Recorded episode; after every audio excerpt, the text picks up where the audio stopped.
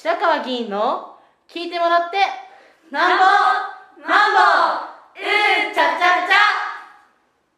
ちゃ、はい、皆さんおはようございます。今日は2回目のスペース10月16日の月曜日です。今午後11時16分を少し過ぎました。えー、今日はですね、えー、この間1週間、まあ、まあ、埼玉県越谷市だけではなくてですね全国の大きなまあ、問題とか注目になりました、えっと、埼玉県議会の、まあ、自民党が提出いたしましたあ虐待禁止条例の一部改正をめぐってですね大きな議論となっておりますのでこのことをお話をしたいと思います。えっとですね、あと10月の6日の日です。この自民党の議案議員提出議案としてですね、福祉保健医療委員会というところでですね、この虐待禁止条例の一部改正ですね、もともと虐待禁止条例っていうのは埼玉県持ってるんですが、でこれ一部改正をするということでですね、えー、議員提案したんですが、自民党と公明党が賛成をしてですね、賛成多数で可決したんですね。で、これ反対したのは、えー、立憲との民主党の議員、共産党の議員、それから、えーと、県民会議ですね、の方々は反対をされたんですが、まあ、自民党と公明党数が多いので、えー、可決してしまいましたと。で来年のですね4月1日から実施しますよということなんですが、まあ、どういう内容かというとですね、えー、っとこれあの小学校の1年生から3年生まではもう義務。で小学校4年生から6年生まではこの努力義務ということなんですが何が義務なのかというとですね、えー、っと留守番をさせる、まあ、家で留守番ですね。えー、100メートル先の家にですね、回覧板を届けるために外出するってことは、まあ、これよくありますよね、保護者がですね。これ、ダメですよと。留守番するのはダメですよっていう。それからですね、子供だけで、まあ、公園で遊ぶですね、まあ、これよく、これもよくあります。これダメですよと。それからですね、毎日、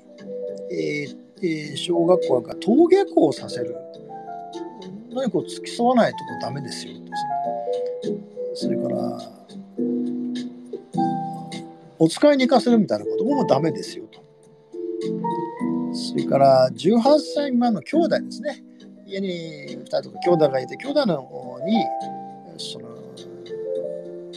小学1年生から6年生まで預ける、出かけるこれもダメですよと。それからまあ、社内にですね、買い物とか用事があるとか、社内にまあ、子供を残してカムリクこれダメですよって。これ義務化されました。義務。で特に小学校1年生から3年生ですね。これは皆さん通常やっておられるですね。登下校に親が付き添わなきゃならないっていうようなことをですね、まあ、あるいはですねちょっとしたことです。ねなんかあのえー、宅急便が来て受け取るときに少し留守番するのはいいとかいうことらしいです。ななんていうかな、もう全く非現実的なことなんですね。もちろん、自民党のその団長さんの話では、いや、その、この間ですね、全国でその子供のお鎖事故が多くてですね、あのパチンコに行ってるとか、買い物行ってるとかですね、ああいうことに、まあ、この夏ものすごく暑かったんで、熱中症で亡くなるっていう不幸な事態がたくさん起きたんで、それをそのなんとか防ぎたいということだったんですが、まあ、そこだけに限定してればよかったんですけど、これ、そこに限定してないんですよね。で、まあ、あれこれですね、掛けした後に、バーッとマスコミも集中して、いや、これ罰則はないんですってですね、罰則を設けない。だからまあ、違反したからといってなんか処罰されることはないんだっていうことなんですがしかしね通報義務もあると。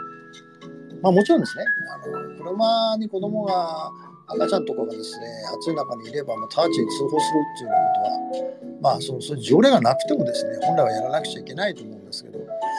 あ、この場合はまあ例外としてもですねあの子供だけが留守番してるとかですね、まあ、あるいは、えー、登下校に保護者ついていかないというのはしょっちゅうあるわけですから、誰がどう一体誰がどこにですね通報するのかっていうこと。全く現状理解されてないんででそれでですねもう一斉にですねあのまずあの埼玉市の PTA 協議会がですねこの反対の署名運動を一斉に始めました。でわずかですね3日間で2万3日間か2万人を2万人を超える方が賛同してるんですね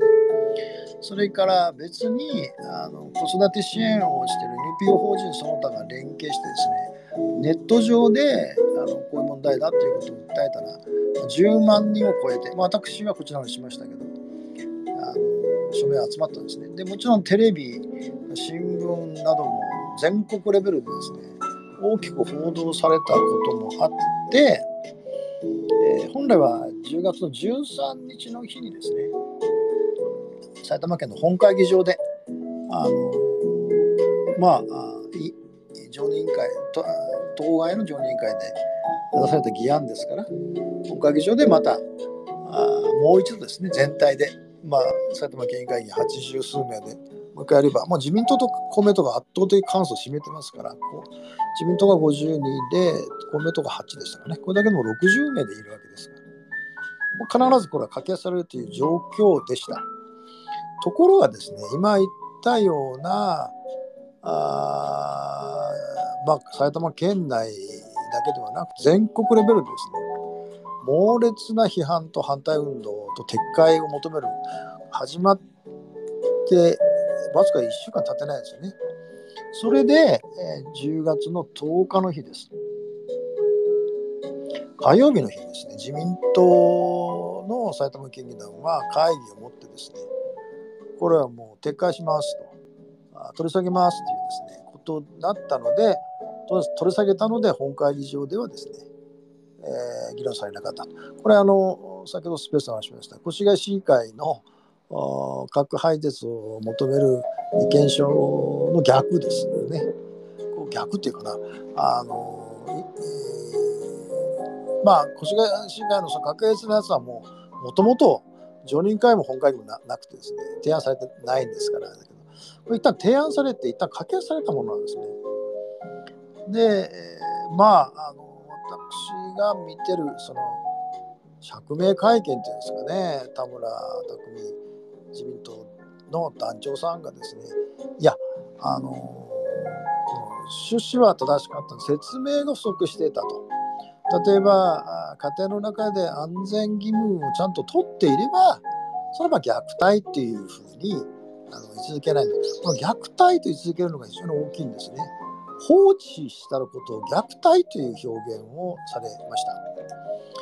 でしたがって、えー、その何て言いますかね、えーと、条例のは歌詞がないんだけど説明に不足があった、えー、だからまあ撤回したという話をされたんですけど本当にそうだろうかと。えー、内容に問題がなかったんだろうかということなんですよね。でこれは大変な問題を抱えてるんでただ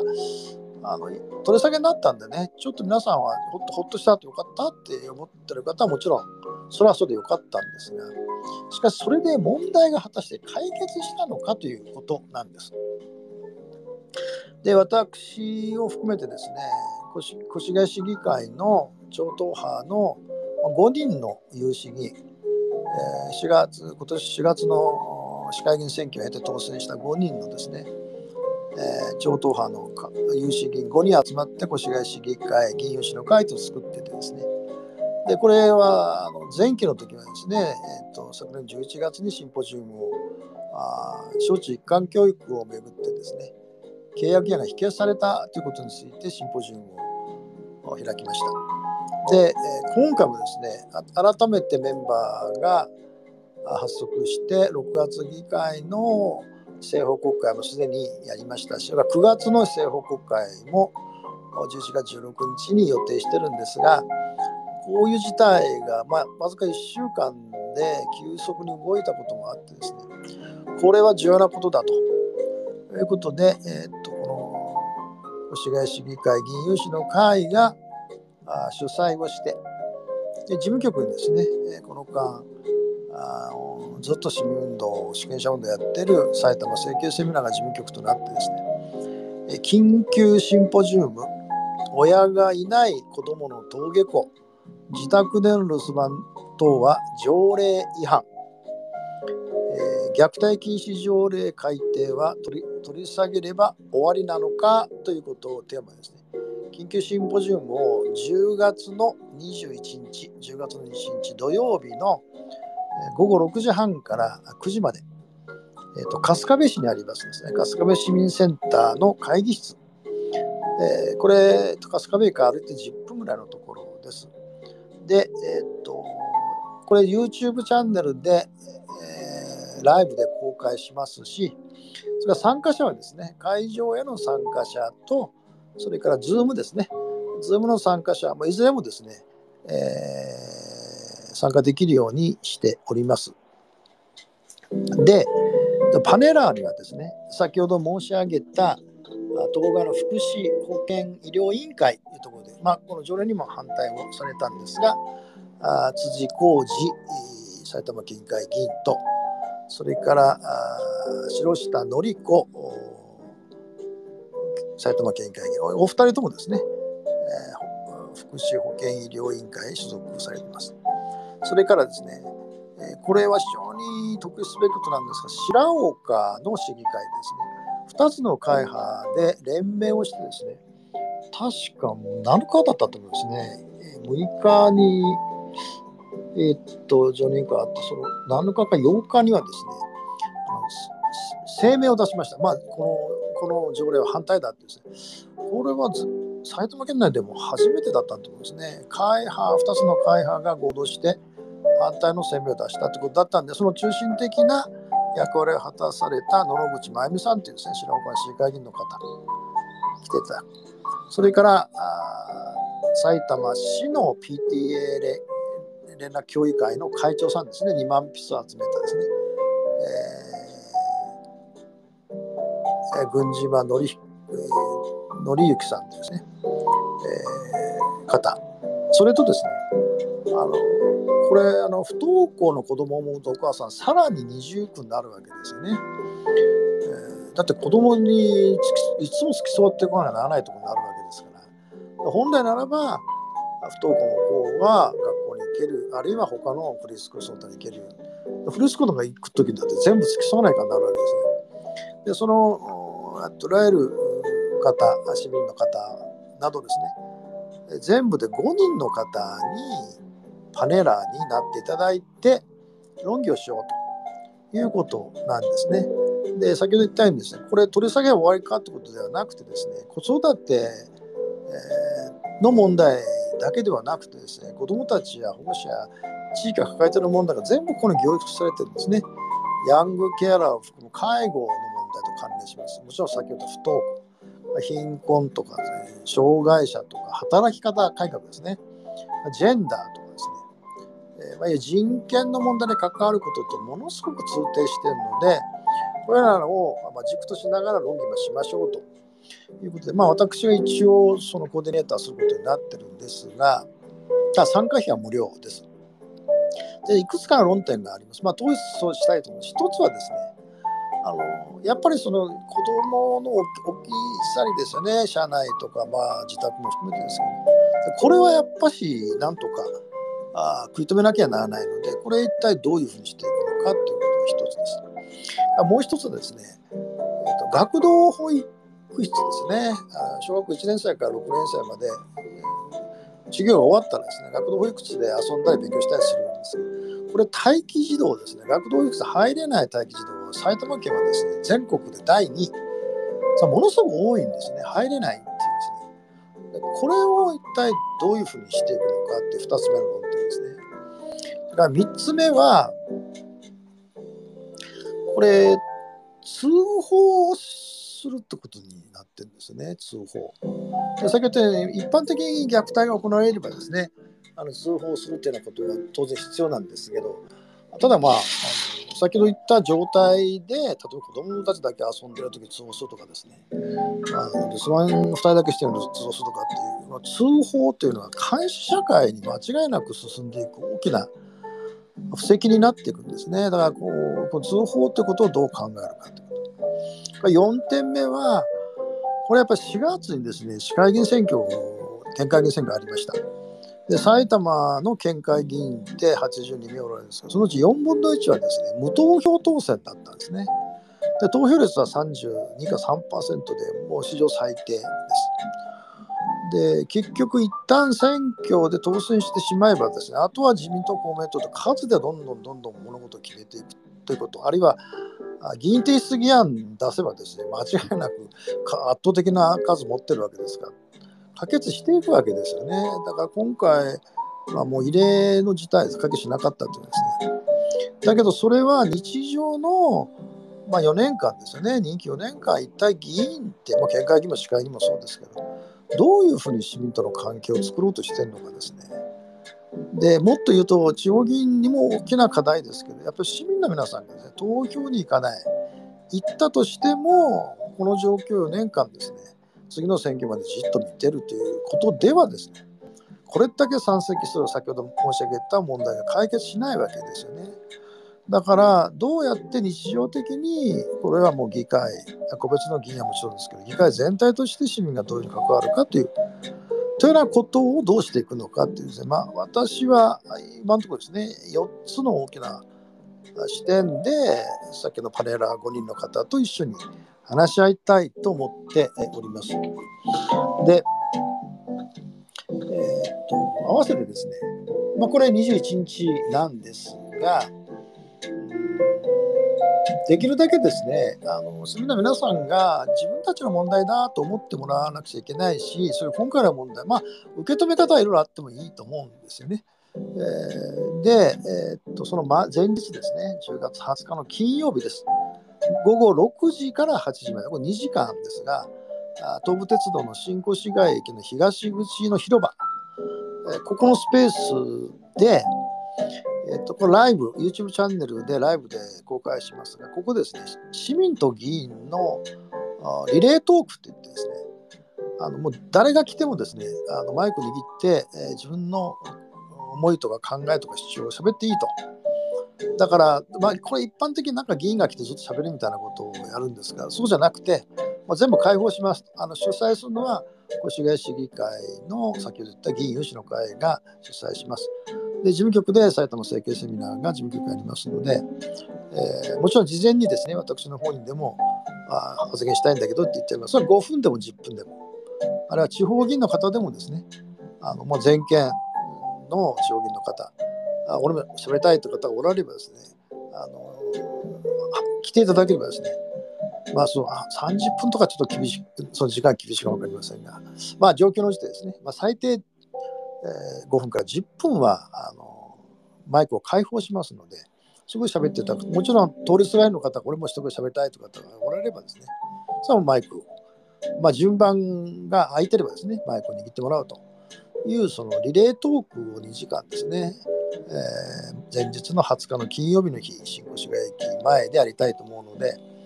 こちらの方にもですね、まあ、ぜひ一言、まああのえー、勤務が終わって、ちょっと降りて、えー、途中下車して、えー、えまあ、見てみるとか、あれ喋ってみるとかいうことで、あのまあ、議員の方は別ですけど、市民の方はですね、例えばもう顔がやっぱりあの YouTube チャンネル出るのはまずいとおっしゃる方はですね、それはあの顔 NG で配慮してですね、これだけを配信するようにはしたいと思いますので、で合わせてですね、21日の日、えー、春日部市民活動支援センター6時半からです。えー、会場へのご参加も、それから、えー、Zoom へのでの参加してご発言も、それからまあ YouTube チャンネルからの